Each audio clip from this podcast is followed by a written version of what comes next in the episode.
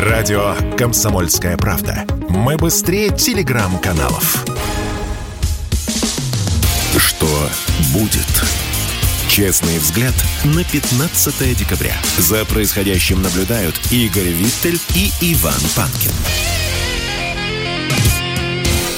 Да, все так, Иван Панкин и Игорь Виттель. Мы продолжаем. В конце прошлого часа мы затронули весьма волнующую тему, как писал Довлатов, которая увела нас в итоге в другом направлении, в другое направление. И надо ее продолжить по поводу э, российского гражданства. Изначально тема с чего началась? Сенатор Клишес анонсировал проект об ограничении удаленки для уехавших россиян. Ну, то есть их ограничат в этом смысле Ну, в правах. Я не понимаю, как он собирается ограничивать. Вот опять, это, да, вечная проблема наших законодателей, что они э, наперед не думают, как исполнительная власть это будет реализовывать.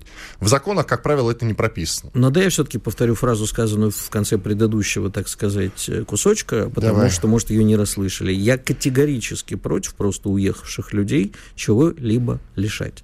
А вот тех, кто действительно воюет против России, терроризм, а, участие в какой-то другой шпионаж.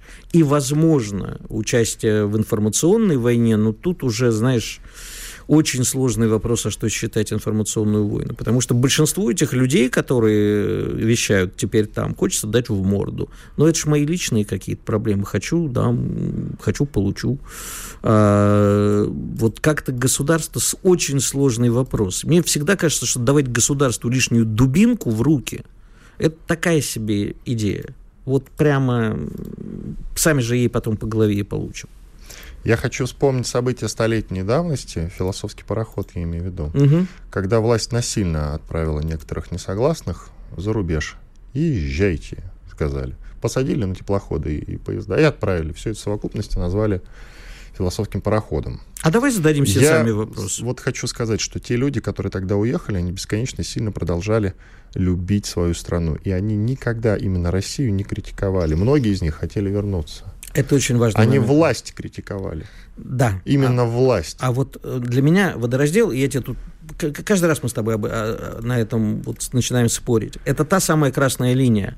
Хотели ли они поражения России? Во Некоторые- Второй мировой войне нет. Вот все, Неко- пис- да, все переживали, кстати. Я про, про уехавших ты имеешь в виду. вот. Именно на самом после. философском Да, пароходе. да, да. Это, кстати, известная довольно тема. Э, Действительно очень переживали. Я категорически против того, чтобы нынешних уезжантов сравнивать с философским пароходом. Тоже Ты знаешь, верно. я не выдержал. У меня очень мой близкий друг сразу, ну, ну, он, правда, вообще гражданин не только России, и другой Это страны. вообще странные друзья. У меня вообще очень странные друзья. А, у- уехал в Стамбул. И вот я с ним... А регу- тоже, кстати. В Турцию, не в Стамбул, в, в Анталию. И вот мы с ним регулярно, буквально каждый день разговариваем, и он в какой-то момент говорит, как тебя здесь не хватает? Ты написал бы книгу о нашей иммиграции, как о белой иммиграции в, 2000, в 1918 Нашли с кем себя И меня разорвало. Я говорю, послушайте, вы эти хоть там, ненавидя большевиков, воевали с ними, оружие в руки брали, а вы сидите, попиваете кофеек, ноете, что вам творожок не такой, как во Вкусвиле в каком-нибудь, что Яндекс доставка не приезжает, и вам там неудобно. Там и это- нет Яндекс доставки. ну, извините. я тебе... А, кстати, по-моему, я не, не знаю, в Израиле там уже, по-моему, запустили. Яндекс Такси точно было. Не знаю. И вот постоянно это... И они себя реально чувствуют борцами иммиграции. Вот, Борцунами. а при всей моей любви к моему другу, дорогой друг, прости, но вы как-то очень хреново тянете на белую иммиграцию. Вопрос, который на повестке тоже стоит, надо его затронуть. А те, кто уехали до спецоперации, не подозревая, что начнется там какая-то спецоперация, э, читай война, да, и как к ним относиться? То есть, грубо говоря, они просто живут за границей, ну, живут себе и живут, и плевать им, Слушай, допустим, на Россию. Ну, и нам на Человек плевать. имеет право жить где хочет. Да, он не но- обязан жить в России. Если он не вредит вот как, России... как сенатор Клишес собирается их отделять одно от другого и ограничивать в работе по удаленке? Он стратег, он не тактик, он не знает, как он будет это делать. Вот здесь можно точку поставить. Сенатор Клиш, уважаемый, мы к вам относимся с большим пиететом. Но давайте перед тем, как вы это превратите в законопроект, и Путин это подпишет, вы там пропишете все очень-очень-очень подробно. И Я посоветуйтесь пока, с нами. я пока не понимаю, как это будет работать. И если я не понимаю, как это будет работать, то будет ли это работать? Вот Да, если, если вы Панкину не смогли объяснить, это вот а действительно... если дурак не понимает, то все, простите. Я так да, ты сегодня решил отвлечься от э, оскорбления меня, решил сам себя Ой, я тебя умоляю, прям там я тебя оскорбляю. Все, к другим темам. Что будет? Подключаем к нашему разговору, самая моя любимая часть эфира вообще, это все разговоры про военные действия, вот это вот все, ну ты знаешь, да? Подключаем к нашему разговору военного эксперта Александра Шарковского, военный журналист, как он сам себя любит называть, специальный корреспондент газеты «Аргументы недели». Александр Борисович, здрасте. Добрый день. Э, ну, вообще дело идет к Новому году. Осталось буквально две недели. Много сейчас кривотолков по этому поводу. Будет ли в этом конфликте, в нашем конфликте с Украиной, какая-то зимняя пауза? Или вот мы начали, коль уж вспоминать события столетней давности, можно и про Первую мировую, тоже поговорить, э, некие параллели провести. Там, как вы помните, была некая окопная война, и во время праздников солдаты с обеих сторон выходили и братались. Может быть, у нас такой вариант тоже будет. Или обостриться, например. Есть и такие прогнозы. Есть, что ВСУ пойдет под Новый, на Новый год, под Новый год, после Нового года сразу в какое-то наступление. Какие у вас прогнозы по поводу Нового года? Ну, о прогнозах э, по поводу нашей армии будем молчать. Есть приказ на этот счет, вы помните, да? Но вот. Что касается Украины, вы знаете, э, США подталкивают Украину наступать, как только э, закончится распутица. То есть, они, в общем-то, воюют и сейчас они прекращают. И, судя по всему, как только морозцам землю чуть-чуть прихватит, ну, они, в общем-то, что-то будут предпринимать. Какие-то телодвижения, они заметны сейчас. Э, в частности, силы скапливаются в районе Бахмута и западнее Донецка. Но здесь э, скорее они их э, сводят сюда, чтобы как-то сопротивляться наступлению российских войск вот таким лобовым мощным ударом. Вот. А, в общем-то, не то чтобы они высвобождают какие-нибудь другие там участки, там переброска идет с Херсонского направления, Запорожского направления. Назад они очень быстро войска могут вернуть. Они находятся на внутренней хорде э, большой дуги фронта. У них э, расстояние для того, чтобы перебрасывать войска, намного меньше, чем у российских вооруженных сил. Вот, поэтому они быстрее будут это все делать. Куда они будут наступать? Ну, сложно пока предположить. Три варианта есть. О, расскажите. Э, это, да, это первый вариант. Это вдоль берега Днепра по левобережью на Мелитополя и дальше э, в сторону Перекопа. Вот. Это первый вариант.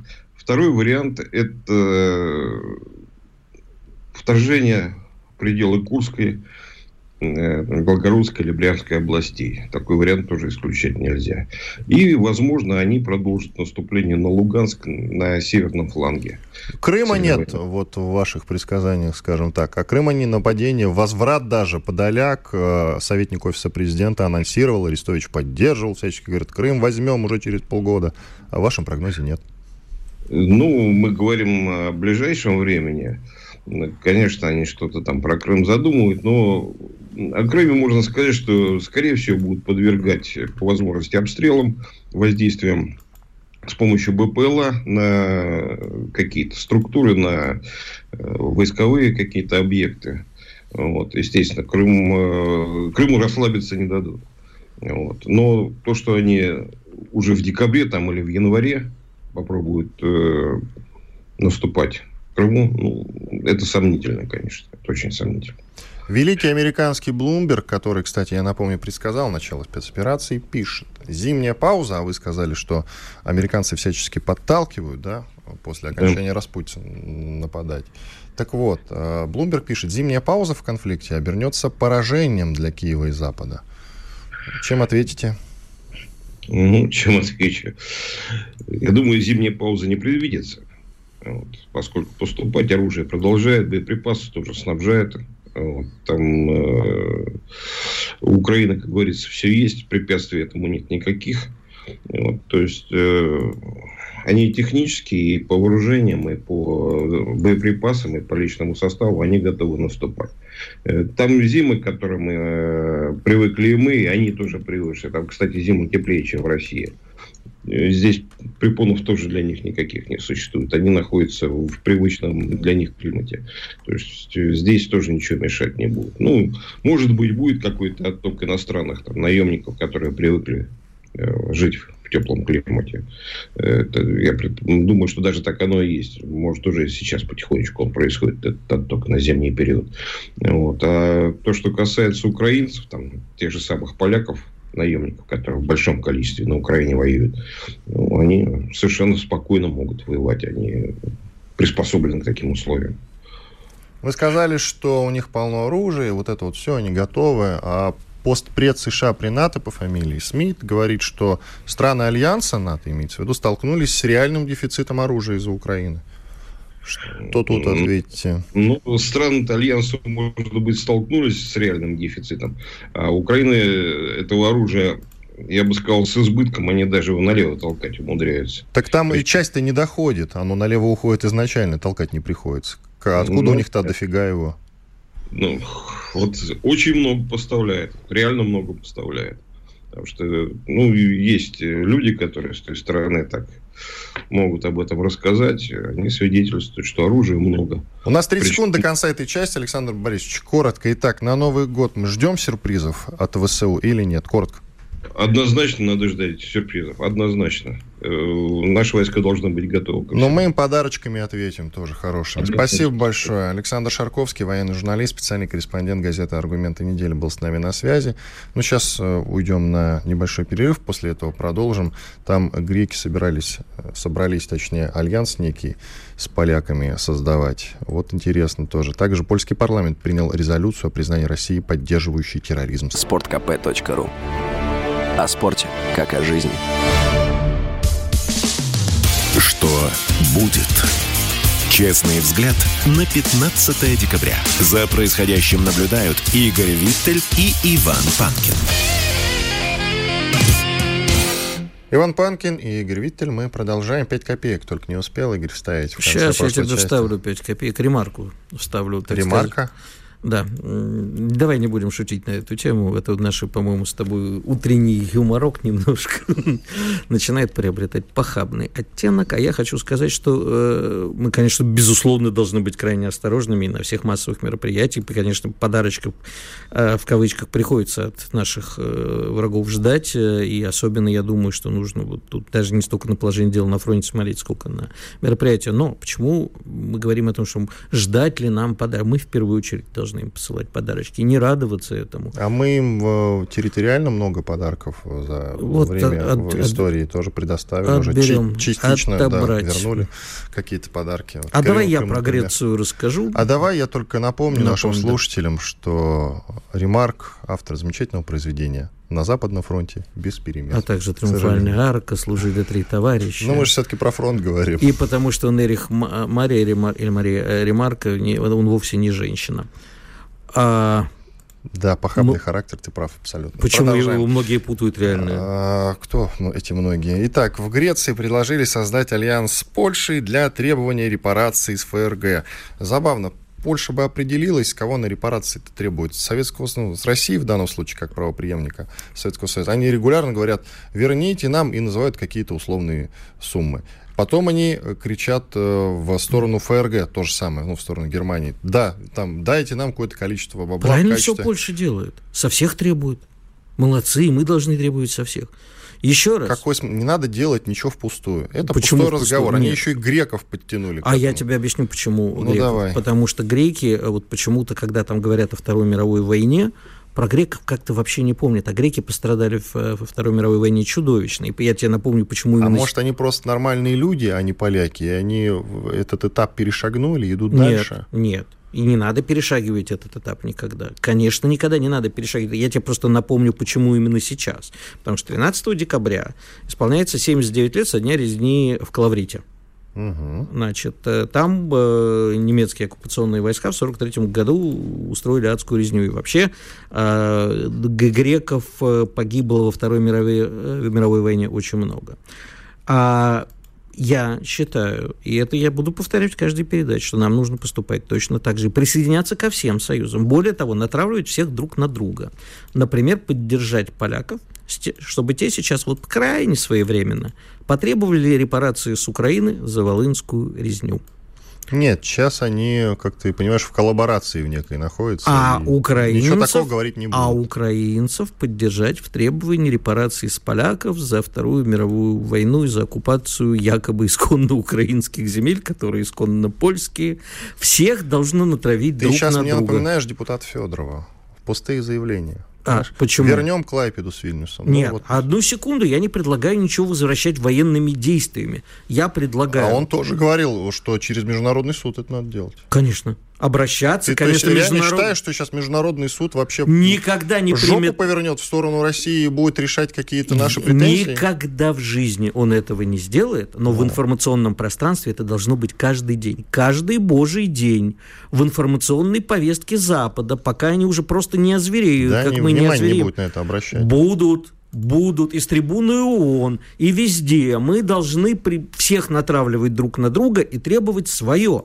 Почему евреи получают пенсию с Германии да, за годы оккупации абсолютно справедливо, не говорю. А мы, а, я сейчас не очень хорошо помню, что мы уже там получили. Мы, конечно, вывезли там и станки после Второй мировой войны и много чего. Но я считаю, что мы получили недостаточно. И немцев, которые сейчас, понимаешь, нас пытаются тыкать в якобы наше варварство, нужно тыкать в их варварство. По крайней мере, взять 20 век и все зло, которое причинило Германию миру вто- 20 веке. Вот каждый божий день мордой их. Если для этого, ради этого надо объединиться с поляками, значит, будем объединяться с поляками Только в они этом с нами вопросе. не объединятся сейчас, к сожалению. Плевать, значит, сами. Плевать. И полякам напоминать, и прибалтам напоминать, и за каждое варварство, за каждое военское... Нет, не надо их бомбить. Просто напоминать за каждое военное преступление. нет, это ты, депутат, это ты, сыт не- депутат не Федоров, будешь. а не я. Я не призываю захватывать Вильнюс и Так он Клайпеду. тоже не признал, я же говорю, через суд. Он говорил про суд, суд. Вот. Суд ему А поможет. я призываю бомбить через суд юридически. Ну, вот и, и понятно, что толку от этого будет мало, но, Но я вполне- предлагаю. но рано или поздно стена рухнет. Великая песня «Стены рухнут» республиканского сопротивления франкистам. Стены должны рухнуть. Как говорил Владимир Ильич Ленин, стена догнилает к ней и развалится. И ничего ты тут мне не докажешь. Мы должны. Все. Конечно же, капля точит камень не силой, а частым падением. Это так. Но, ты знаешь, нужно уже от слов переходить к неким действиям. Вообще, конечно, надо разделять, и вот в жизни разделяются человек слово человек дело. А нам нужно создать все-таки некий симбиоз. Мы говорим, мы делаем. Пустословить не Отлично. надо. Ты хочешь, чтобы мы делали? Пожалуйста. Да. мы давай Кстати, мы- начало спецоперации это наконец действие. Это первое действие за долгие годы. А вот смотри, например, э, Польша принимает резолюцию, что Россия террористическое государство. Эта резолюция вообще ни к чему не обязывающая. А почему мы не признали Польшу там, действия, определенные действия поляков во Второй мировой войны военными преступлениями на уровне резолюции хотя бы? То есть им можно бессмысленные листочки выпускать, якобы бессмысленные, об этом пишут все, а нам нельзя? Мы обязаны это делать, Вань. Обязаны просто. Более того, в какой-то момент они по беспределу у нас отжали, значит, давай, я имею в виду наши золотовалютные резервы и прочее. А давай ну, начнем, вот предъявим полякам за там погромы Видвабди и Кельца вместе с Израилем, и начнем у них забирать недвижимость, например, в России, их предприятия и так далее. Вот тебе это как в качестве действия? Несмотря ни на какой международный суд. А я в данном случае здесь, на территории России, мы с тобой коротко эту тему обсуждали, кстати, здесь, на территории России, мы должны действовать по закону. Это они пусть делают так. Мы так поступать не будем. Я а даже- знаешь почему? А потому что в будущем, а мы же когда-то войдем в новый дивный мир, да, закончится спецоперация, я закончу сейчас, закончится спецоперация и начнется новый дивный мир. И нам инвесторы будут верить, потому что Россия даже в сложных обстоятельствах, когда ее все кидали, она честно расплачивалась Одну по счетам. могу Мы, тебя- кстати, как правоприемники Советского Союза, вот чертова Хохляндия, она кричит, отказывается от советского прошлого. Но ведь действительно, когда Советский Союз рухнул, все обязательства по, по долгам и прочему Россия взяла на себя, и мы И со сделала всеми... огромную глупость. Нет, и мы со всеми честно рассчитались. И за ленд-лиз в тот же, в 2006 году мы расплатились. А скажи мне, потому что мы друг. русские. Русские, значит, честные. А я тебе тогда хочу ответить. Я бы с тобой полностью согласился и соглашаюсь в этом вопросе каждый эфир. Но только это принимается за нашу слабость. Понимаешь, наша честность. Это первое. А во-вторых, уж если ты хочешь быть, как я и призываю, антиамерикой, антиукраиной, то фиг ли ты говоришь про хохлов в эфире, повторяешь, как они говорят про москалей, мы будем говорить про хохлов. Если уж ты хочешь быть антиукраиной, ну, называй их украинцами. Есть украинцы, есть хохлы. Ну, давай еще сейчас есть евреи, а есть понятно кто. Ну, давай без этого. Нет. Мы, если Евреев уж мы... вообще трогать не собираюсь, мне ничего не сделали. Ну, серьезно. Потому что также есть э, э, американцы, есть пиндосы. Вань, Чего? Если мы хотим быть другими, как ты предлагаешь, я бы с тобой согласился, Врагов если бы надо называть врагами. Вот и называй их врагами, а не хохлами уничижительно. Слушай, нет, давай я сам разберусь, как мне нет, называть ну, хохлов.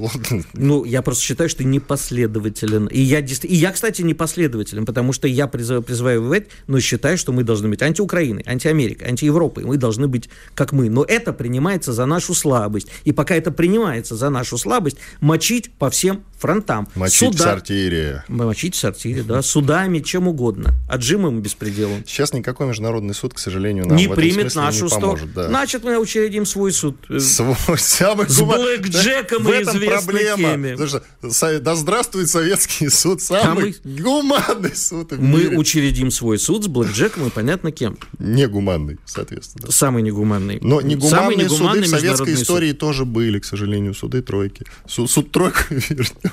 Я сейчас как раз читаю сборник речей прокурора Вышинского, прям наслаждаюсь. Это сволочь конченая. Вот ты понимаешь, некоторых Бог не покарал, Вышинский среди них. Он спокойненько умер, насколько я понимаю. Он, кажется, даже в Америке умер, да?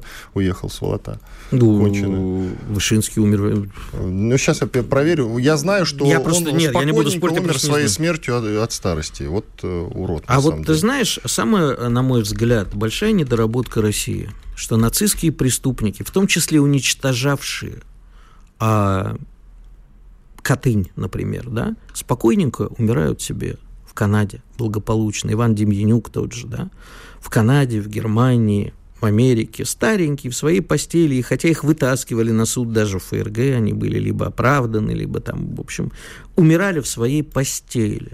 Вот это наша недоработка, потому что если мы понимали, что не достать через суд, вот тут нам не хватает духа Павла Судоплатова. Достать и уничтожить, да, как классно. Израиль, каждого да. нацистского преступника, они еще живы и спокойно доживают и в твоей любимой Аргентине, тоже. Вышинский скоропостижно скончался от сердечного приступа в Нью-Йорке 22 ноября вот. 1954 года. Вот видишь. От старости. Как да, полезно. вот не всех Бог покарал, не всех уродов война прибила. Ну что ж, ладно. Сейчас уйдем на перерыв надо как-то выдохнуть, да, наверное, со слушателями в YouTube пообщаться в том числе, потому что как мы завелись. Ну, а потом обсудим новости экономики. Это уже, конечно, территория Игоря Виттеля. Куча интересных, друзья, моментов. Я рекомендую вам ни в коем случае никуда не переключаться, оставаться с нами. А потом еще в завершении будет наша и ваша любимая рубрика, которая называется «Бантики». И там, друзья, ой, мы разгуляемся, ой, мы разгуляемся. Там вообще куча всего интересного. Радио «Комсомольская правда». Только проверенная информация. Что будет? Честный взгляд на 15 декабря. За происходящим наблюдают Игорь Виттель и Иван Панкин. Иван Панкин, Игорь Виттель. Мы продолжаем. Мы успокоились. Все, выдохнули, перерыв Да мы и не нервничали, мы просто так, знаешь, разбушевались. Это действительно для нас, для обоих, как мне кажется, тема больная. Мы же говорим то, что мы думаем, а не разыгрываем. О будущем России. Битвы да. на русских мальчиков. Дум... О России да, думаем матушка. каждое утро. И нам в этом поможет сейчас экономист, потому что об экономической составляющей нашей жизни очень важно думать, и мы это делаем традиционно вот в середине часа, я имею в виду с 9 до 10, как раз в середине часа, мы подключаем к нашему разговору традиционного экономиста. Сегодня это Василий Колташов, руководитель Центра Центра политэкономических исследований Института Нового общества. Василий Георгиевич, здравствуйте. Здравствуйте. Здравствуйте, и спасибо огромное, что сегодня наши продюсеры позвали Василия, потому что, опять-таки, приятно видеть старых друзей, а с другой стороны, Василий не просто экономист, а идеолог левой экономики. И самый мощный, на мой взгляд. Брат-социалист. Брат-социалист, брат поэтому, Василий, привет. А, Здравствуйте. Ну, ну, а, раз мы тут о народном для начала, то тут вот, естественно, под конец Нового года народ волнуется, что курс евро и доллара пошел вверх. И не знаю, что уже волнуется, зачем им сейчас доллары, все равно мало куда можно поехать. И э, если только, конечно, думать об импортной составляющей, тут действительно возникают вопросы. Ну что, нервничать, не нервничать, что дальше будет, чем сердце успокоится. Это для начала, а потом поговорим уже на более серьезные темы. Ну, нервничать, по-моему, уже не надо. Нервничали. Мы нервничаем с 2008 года. А некоторые с 2007, которые знали, что предстоит нервничать, э, Дело в том, что мы наблюдаем сейчас политику повышения ключевых ставок западных центральных банков, особенно Федеральной резервной системы США. И ставка там 4%. По всем ожиданиям она уйдет к 5%. Это означает, что доллар становится дороже, он дорожает в мировом масштабе. А, кто-то считает, что это здорово для американской экономики, кто-то с ужасом на это смотрит, вспоминая слова Трампа о том, что он хорошо бы его девальвировать доллар. Но вот, вот он механизм повышения. Но нас, на, на, наших слушателей волнует больше не ставка ФРС, да, это мы можем долго про нее Нет, трепаться. я объясняю, почему он повысился. Нет, понимаю, Плюс вам... трудности в торговле, которые нам создают. Вот. Это еще один фактор, э, который тоже влияет. И есть некоторые ожидания того, что, а, скажем, выручка от экспорта, по крайней мере, в ближайшие три месяца первого, первые три месяца 2023 года, она будет не такой, не такой уж хорошей. Э, как прежде, по крайней мере. Цены мировые снизились. Еще один фактор, еще одно следствие. Цены на зерно, на нефть, на газ. Э, ну, на газ периодически подскакивает в Европейском Союзе, но все-таки они понизились. Причина – промышленная катастрофа в Европейском Союзе. Еще один факт. Вот, Поэтому... это, кстати, был мой второй вопрос. Она есть или нет? А то очень много... Да, есть, конечно. Вот, Все есть. Есть. есть. Хорошо. Или плохо? Значит, э, получается, что есть объективные причины для повышения курса западных валют. Ну, надо сказать, что наши экспортеры некоторые, такие как металлурги, они э, спят и видят, чтобы рубль был ослаблен. И э, они эту тему пробивают постоянно. Поэтому здесь много э, ну, пытаются лоббировать, точнее. Много факторов соединяется, поэтому ничего удивительного в том, что некоторое ослабление курса рубля произошло ослабление рубля. Но паниковать Может быть, не надо. И дальше немного. Хотелось бы, чтобы это было ограничено. Здесь многое зависит от позиции Центрального банка и Министерства финансов. Хорошо, тогда другой вопрос. А вот э, многие, да и мы иногда в том числе грешны, радуемся, когда слышим про европейскую экономическую катастрофу, особенно про немецкую. Ну, не может душа не радоваться русского человека, когда в Германии плохо. А, а я все-таки хоть и прыгаю э, от радости, но придерживаюсь мнения, что европейская катастрофа неизбежно скажется и на нас. Я не прав? Ну, э, она сказывается и отрицательно, и положительно. Отрицательно, потому что для нас это, конечно, шок, что нужно переориентироваться на восток. Это переориентировка в значительной мере произведена. Э, да, это трудно, то есть большие потоки падают на железные дороги в перевозках на восток при, скажем так, незагруженности на Западе, недогруженности Э, на Западе. Но есть и здесь ценнейшие, ценнейшие преимущества. Надо объяснить, во-первых, что происходит в Европейском Союзе, потому что у нас, у народа в основном, да и у аналитиков, поверхностный взгляд зачастую на происходящее. Это видится как следствие какого-то там энергетического кризиса, как следствие санкций, как следствие еще чего-то. На самом деле это в первую очередь является следствием избыто... наличия избыточных промышленных мощностей на Западе и поддержания длительное время большого числа компаний компаний в разных сферах, в том числе и сферы, в сфере услуг, благодаря сверхнизким кредитам. То есть очень дешевая цена кредитов, очень низкая. Там 0% Европейский центральный банк держал годами. Ну, представляете себе, тут как бы, центральный банк раздает деньги под 0%. Ну, как тут кто тут будет банкротиться? Да никто. А, и поскольку необходимо сокращение объективно вот этих вот производственных мощностей избыточных, то Соединенные Штаты приняли решение, а пусть это будет Европейский Союз. Ну, правда, ну не Соединенные Штаты же. Ну, правильно. Ну, зачем? От, от, отличная идея. А можно уточнить? Очень, очень разумное, кстати, решение. И поэтому мы наблюдаем эту промышленную катастрофу. Потому что все эти санкции, которые введены против России, они безумные. Ни одно, ни одно правительство, ни одной ну, Европейского Союза, страны, входящей в Европейский Союз, которая руководствуется собственными интересами, никогда в жизни не ввело бы никаких санкций, кроме каких-нибудь персональных декоративных Потому что все это экономическое самоубийство. Вот. Но они именно на экономическое самоубийство и пошли. А Почему? А вот... Потому что это помогает поддержать американскую экономику. А вот есть еще такой очевидно. вопрос. А, э, у нас ли, э, либеральная наша часть э, экономическая, она очень боится инфляции. А вот в том, что вы сказали, ведь, э, ну да, наверное, все, рано или поздно всегда плохо заканчивается, когда правительство излишне стимулирует экономику. Но не взять ли нам все-таки у наших врагов это на вооружение и как-то хорошо, пусть не впрямую включая печатный станок, какими-то другими мерами, там, окрашенные деньги, цифровой рубль, что-нибудь еще, как-то начать действительно опускать процентную ставку для России, чтобы у нас были дешевые, доступные, а главное длинные кредиты, но так, чтобы это не спровоцировало виток инфляции. Это-то почему не происходит? Знаете, Игорь, потому, здесь есть некоторые тонкости. Уже такой классовый анализ. А, помните, у нас ежегодно десятки миллиардов долларов ну, лишних, по сути, капиталов с точки зрения там, собственников для российской экономики выводилось за рубеж. Десятки? нас Сотни вообще-то. Суммарно сотни, суммарно триллионы даже, может угу. быть. Понимаете? Суммарно гораздо больше триллионов.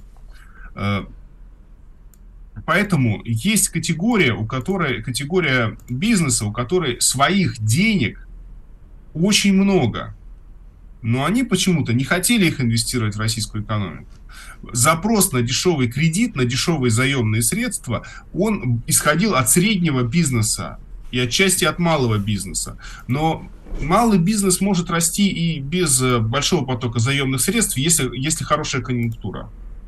Просто он постепенно, постепенно, значит, э, за счет своих средств он прирастает. Э, вообще это очень опасно малому бизнесу использовать заемные средства. Я так считаю, да, потому что я знаю, что э, революция лавок, скажем такое, массовое создание малого бизнеса в Европе э, в 16 веке произошло без кредитов. Ну, ну не было. Ну, Но это то 16 век, это мы сейчас слишком далеко... Ну, а, понимаете, а разорение, когда вы набирали, набрали кредитов, то вы должны выплачивать эти проценты. То есть как бы, потерять свои это одно, а потерять одолженное... Хорошо, должна ли власть в инфраструктуру? Еще, еще хуже. Вы потом можете не подняться в следующий раз, создавая свой, свой, свое дело какое-нибудь маленькое. Ну так вот, сейчас плюсы, которые мы э, получаем пока, да, состоят в том, что э, российская обрабатывающая промышленность, в первую очередь химическая, начинает интенсивно развиваться развиваться. И э, развитие это связано с тем, что мы начинаем брать на себя переработку. Нефть нам вывозить трудновато, а давайте вывозить не нефть. Почему мы должны вывозить нефть, уступая кому-то прибыль? Давайте вывозить синтетические материалы, э, дизельное топливо, масла, краски. Давайте все, что можно произвести из нефти, будем производить э, и вывозить уже это. Вот этот путь А тому, действительно, а почему там... мы это последние 20 лет не делали, я уж про 30 не говорю? Ну так, есть версия. Вот это очень, это самый главный вопрос национальной истории, экономической истории. Вот самый главный вопрос. А те, кто говорят, что потому что не было дешевого кредита, не правы. Не правы. Вот это я хотел подчеркнуть. Конечно, желательно, чтобы ставка Центрального банка была дальше понижена, чтобы кредит был недорогим у нас. А, Василий, вот мое социалистическое... Ну, не сверхдешевым. Вот мое социалистическое сердце, оно всегда за грабь награблено. И вот мы с Иваном сейчас спорили, это немножко не экономический вопрос, но в результате экономический, о том, как вообще относиться к людям, которые уехали и хаят Россию. Чем мы спорим об этом, когда у нас почему-то не наказаны те самые люди, которые выводили деньги за рубеж? Но вопрос экономический. Если мы сейчас займемся борьбой с ними и возвращением капиталов и всем прочим, не распугаем ли мы э, в конец наш несчастный рынок и вообще нашу несчастную экономику? Я думаю, что если умеренно этим заняться, мы никого не распугаем. Для этого нужно вспомнить базовые принципы римского права в отношении политического права, прежде всего, в отношении имущества. У нас тут существовала фантазия на то, что собственность, частная собственность, это священная корова. У нас буквально 30 секунд, поэтому коротко. Да, но э, если человек э, финансирует э, вооруженные силы киевского режима на деньги, которые он зарабатывает в России, а такие примеры у нас есть, чтобы откупиться, то я полагаю, что национализация здесь неизбежна. Даже не, даже не национализация, а конфискация просто. Просто конфискация по статье «Национальная измена». Вот это, вот, вот это наш это, человек.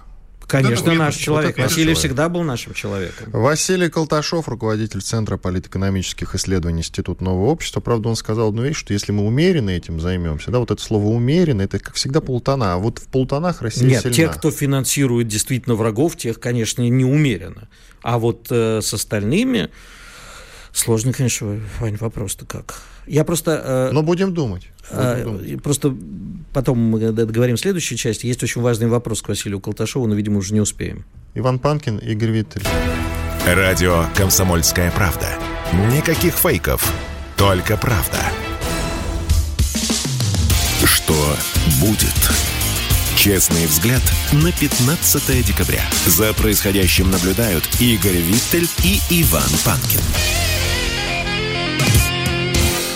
Иван Панкин и Игорь Виттель. Мы продолжаем финальную часть нашего общения. И это, как обычно, так называемая условная рубрика, которая называется «Бантики». Мы сюда собираем самые забавные, может быть, неоднозначные новости, а может быть, в чем-то и трагичные новости, конечно. Как, например, вот мы вчера с тобой определились с тем, кто такая женщина. В этом нам помог кембриджский словарь. А сегодня кембриджский словарь английского языка нам поможет э, определиться и со словом «мужчина» тоже. Итак, согласно кембриджскому словарю английского языка, мужчина, э, а то есть определение слова «мужчина» — это взрослый, определяющий себя как мужчина, человек, даже если при рождении он был другого пола. Ну и что? Идем дальше. Давай наше определение введем. Какое? Э, а Пан... то я просто, ты, ты классно Пан... сказал, ну и что? Пан... Идем дальше. Нет, ну, ну и что? Я даже же эти новости каждый день, ну и что? Ну что тут? Смотри, панко-виттелевский словарь русского языка определяет мужчину, как, например, не служил, не мужик. Вообще в комменты нам пишите на нашей трансляции в YouTube э, ваши да. варианты. Как вы определяете слово мужчина? Потому что на самом деле действительно можно... Русский словарь надо составлять. Есть действительно маленькая э, категория людей, для которых это реальная проблема физического физиологической, у которых там генетические проблемы и так далее. Мы все прекрасно знаем, это действительно категория спорная. Все остальное, мне кажется, это от лукавого. Толковый словарь Ожегова нам подсказывает, что мужчина – лицо, противоположное женщине по полу. Отлично, очень короткое определение. Но мир не стоит на месте, для этого... скажут тебе в Британии. Да, а для этого надо сначала определить понятие женщины, для того, чтобы контр-определить понятие мужчины. Хотя с женщиной мы вчера А тоже, нет, я, ну, словарь кстати, говорит противоположного, видимо, с мужчиной Слушай, пола. кстати, любопытнейший момент, а ведь женщины там поинтереснее было, там как-то много всего было написано, поднять бы, кстати, эту новость про женщину, там э, было столько всего написано, про мужчину они как-то, конечно, коротко. Можно эти тоже Вообще дискриминация отвечу? По отношению к мужчинам в кембриджском словаре английских слов. Есть. Можно я тебе тоже новостью отвечу? Давай ответь. А, значит, 13 декабря президент США Джо Байден подписал закон, согласно которому статус межрасовых и однополых браков будет так. закреплен на федеральном уровне. Бог с ними, с однополыми. Это, конечно, можно сейчас обсуждать, а, лишь бы под закон о пропаганде не попасть. Но, оказывается, закон о межрас... запрете межрасовых браков в ряде штатов держался аж до 1967 года. Гагарин в космосе, кстати, сегодня об этом статью, вчера, по-моему, сегодня написал статью, э, там сегодня должна быть, неважно. А Гагарин в космос уже слетал, там в мире происходило непонятно что. Оказывается, были запрещены межрасовые браки. И сейчас только законодательно на федеральном уровне с этим предложено разобраться.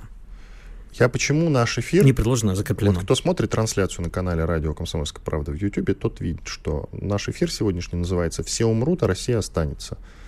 Я поэтому его так и назвал, что они все скоро сдохнут а с нами ничего не случится. Слава да. богу, мы традиционалисты. Ну, я тут с тобой поспорю, просто потому что они не успеют сдохнуть, качнется правая волна, и их сметет могучим ураганом. То же самое, что я вчера говорил. Не, да, не успеют. Понимаешь, э, человечество, как мне кажется, как я надеюсь, оно все-таки склонно к саморегулированию. Ну, не должно оно дойти ни до ядерной войны, не, до ядерной ни не для дойдет. полного вымирания просто из-за однополых браков. Во-первых, это не, не, ну уж не такая громадная проблема. Там другая проблема. Вот проблема с усыновлением этой категории. Вот это уже там э, очень много аспектов, о которых надо говорить. И вот тут я категорически против. И когда маленьких детей, точнее маленьким детям дают возможность самоопределяться до полового созревания. Это со в США введен такой, по-моему, даже закон уже. А, а нет, закона нет, закона было обсуждение. Нет, было но обсуждение, вполне да. может прийти к тебе местная опека, если сказать, слушайте, а тут нам ваша девочка, которая теперь мальчик, сказала, что вы против того, чтобы она считала себя мальчиком, Я считаю, что э, человек до полового созревания вообще не должен э, заниматься такими экспериментами, их нельзя поощрять, ни в коем случае нельзя медицински, они же, слушай, там же вообще... Суть получ... до дела немножко, извини, в другом. Ну? Значит, что ребенок имеет право сам определить, кто он, мальчик, девочка или кто-то там из небинарных персон, а их там много, как он себя определяет. И если он хочет сделать операцию по смене пола, он принимает это решение самостоятельно. Ребенок. До вот полового созревания никакого вообще. Об другом говорить не готов, сейчас сложные темы, но до полового созревания, конечно, нет. И когда включается репрессивный механизм, а в Европе и э, в Америке, сейчас про Россию говорить не буду, ювенальная юстиция это такое, особенно в Северной Европе, там в какой-нибудь Швеции, что не дай бог ты им попадешь а, на заметку. Не дай бог.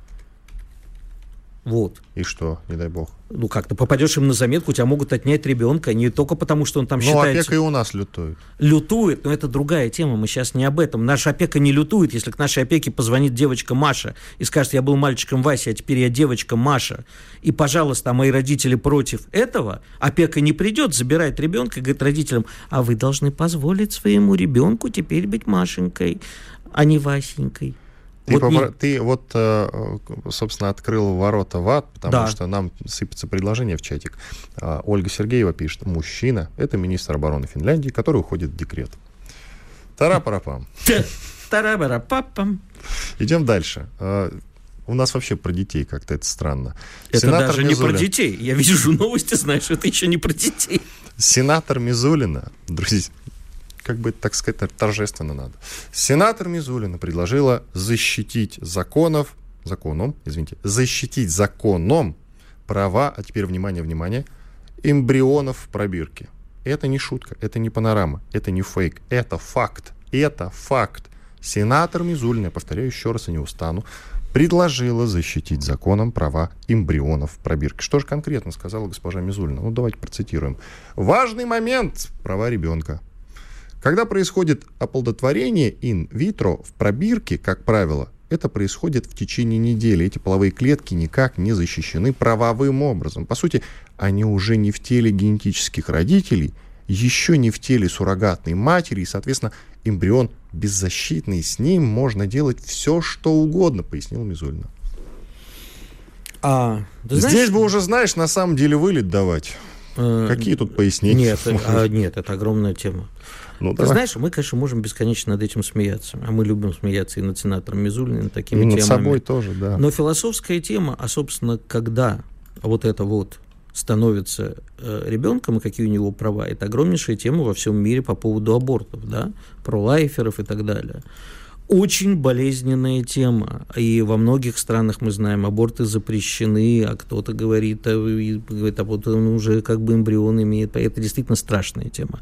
Что касается здесь, я не, не большой специалист в искусственном оплодотворении, по старинке как-то предпочитаю, но это огромная проблема для многих э, людей, и действительно возникают юридические э, казусы, потому что а кто теперь родитель, да, те, кто дал, куда подсадили. Можно смеяться, можно нет, но расскажу еще одну прекрасную историю. Знаешь, есть такой хороший еврейский анекдот, когда эмбрион считается уже ребенком, когда получает права либо врача, либо диплом либо врача, либо юриста. Можно считать так.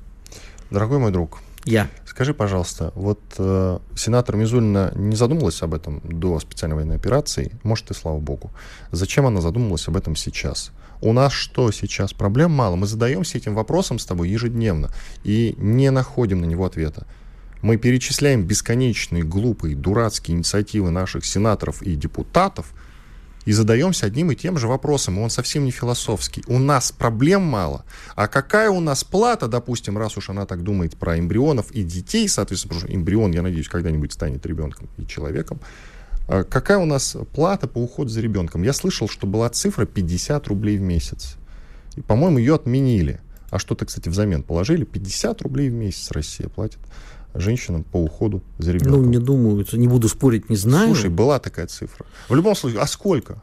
А у нас сколько, сколько слушай, платят? Надо, э, слушай, да, давай так. Вот на, давайте на, лучше об этом, может, Давай подумаем. э, скажем спасибо нашему президенту за то, что у нас очень многие инициативы по повышению рождаемости работают, и материнский капитал и так Материнский далее. капитал-то прекрасно, там хорошая сумма Очень, заложена. очень многое работает. Что касается, почему они сейчас об этом разговаривают, у меня есть своя версия. Не Давай. знаю, понравится ли она тебе. Вот она бы, кстати, сразу бы э, озадачила нас. СВО, СВО, а лоббисты работают, и наверняка как бы лоббисты, которые, э, как бы клиники, которые занимаются искусственным оплодотворением, у которых возникают юридические конфликты из-за этой проблемы, наверняка, естественно, хотят пролоббировать какие-то свои интересы. Или, по крайней, уж будем думать о них хорошо, поднять эту действительно важную тему на государственном уровне. Почему сейчас?